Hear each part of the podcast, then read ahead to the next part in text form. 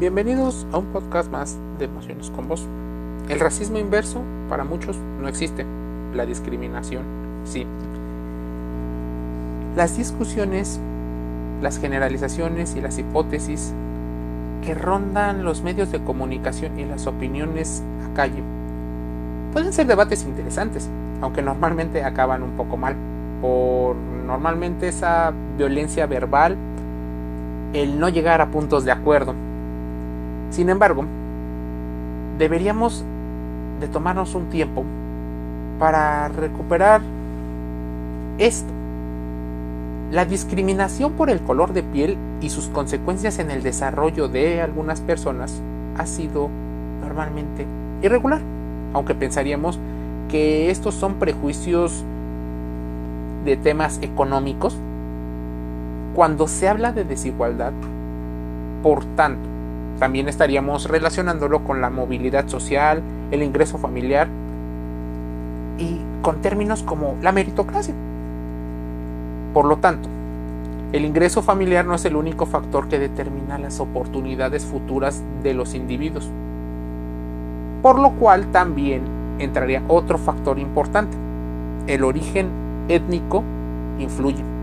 En una sociedad como la mexicana, o como la latinoamericana, dependiendo de dónde me escuches. Existen patrones de dependencia en las instituciones, especialmente en las informales, las cuales han servido como inspiración para las estructuras formales. Muchas son estructuras poscoloniales. Sí, yéndonos un poco en el tema de la historia, el tema de la conquista española o portuguesa en el continente ha hecho que muchas personas tengan un intercambio cultural, pero también una forma de pensar o diferentes formas de pensar. Las instituciones están en ocasiones diseñadas para atenuar esta discriminación hacia los más necesitados o débiles o simplemente simulan hacerlo. Tal vez ni siquiera existan las instituciones. Muchas veces estas instituciones nacen de características de la sociedad civil que empezó a trabajarlas y conforme el tiempo diferentes acciones políticas llevaron a que se convirtiera en un tema mucho más visible. Se pensó que la discriminación por el color de piel en realidad no era un problema, al menos no uno permanente, porque eventualmente todos venimos de una especie de mestizaje, ya sea étnico o económico. Quizá por eso los debates sobre racismo levantan mucha ámpula, críticas, opiniones diferentes, cuando en otras naciones no tienen problema en reconocer que existen privilegios para las personas de ciertos rasgos y de ciertos orígenes étnicos. Si bien las políticas públicas deberían de corregir o regular esta discriminación. El punto es que si queremos igualar algunas de las oportunidades que en las sociedades existen, no podemos olvidar que el color forma parte de una discriminación muchas veces estructural, que sin duda favorece a unos y perjudica a una mayoría o a una minoría. Esto depende de qué tan profundo o qué tan general tratemos el tema. Instituciones, existen muchísimas que hacen investigaciones con respecto a cómo existe una discriminación. Existen partidos o organizaciones políticas que sistemáticamente eligen y favorecen un perfil. Ese perfil, no me dejarás mentir, en ocasiones, tiene más una inspiración económica. Casi siempre, mediante los medios de comunicación, ya sea los masivos o los que son de micro alcance, se utilizan aquellos estereotipos que favorecen sus hipótesis y sus planes. Los que tienen una piel más clara pueden tener estadísticamente mayor movilidad social.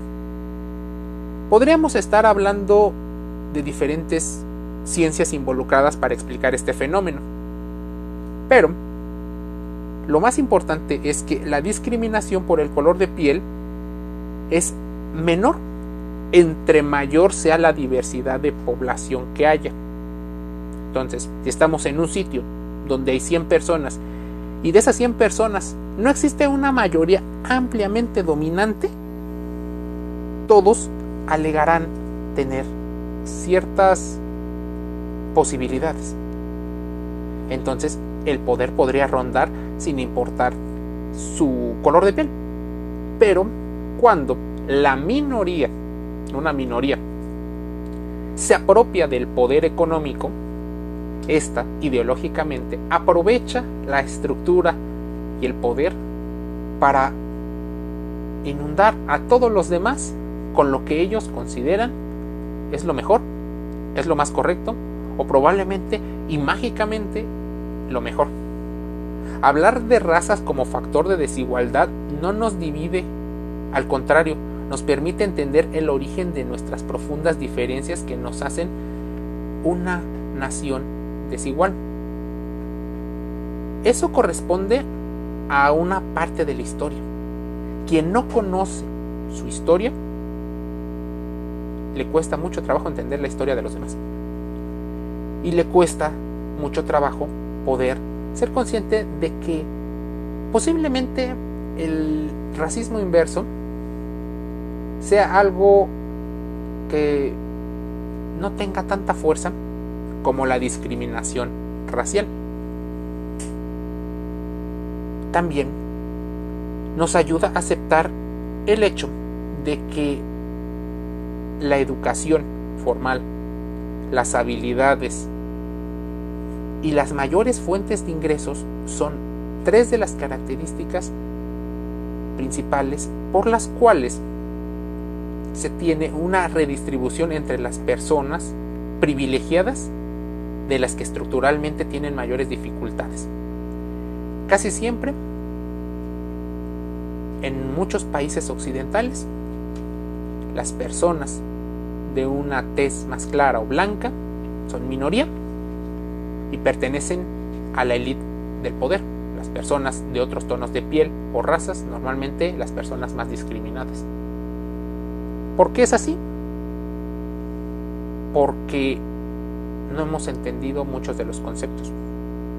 Entenderlos nos lleva a reflexionar, a hacer algunos de los cambios, nos lleva posiblemente a tener un pensamiento crítico y nos lleva a contrastar toda la información, que es a lo que te invito a que hagas. Contrastes toda la información que aquí escuchas en este podcast. Sin duda, tu opinión es muy importante. El podcast es gratis en Google Podcast. Te envío un saludo.